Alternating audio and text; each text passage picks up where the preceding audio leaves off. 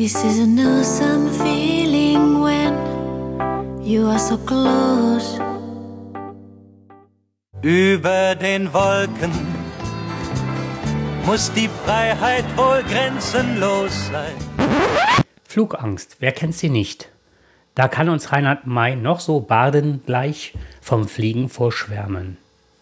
Laut einer Umfrage des Instituts für Demoskopie in Allensbach leiden 16 Prozent der Deutschen unter Flugangst.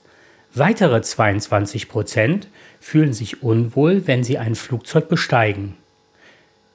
Statista kommt auf ähnliche Werte. Hier äußerten 7% während des gesamten Fluges Angst zu haben, 10% äußerten, dass sie Angst vor Turbulenzen hätten.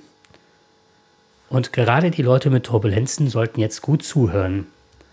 Denn jetzt kommt die gute Nachricht. Wer unter Flugangst leidet, der muss sich jetzt weniger fürchten. Die größte Angst entsteht bei Turbulenzen. Das österreichische Unternehmen Turbulence Solutions hat nun eine Technik entwickelt, die diesen Turbulenzen entgegenwirken kann und somit auf fast 80 Prozent weniger spürbare Turbulenzen kommt.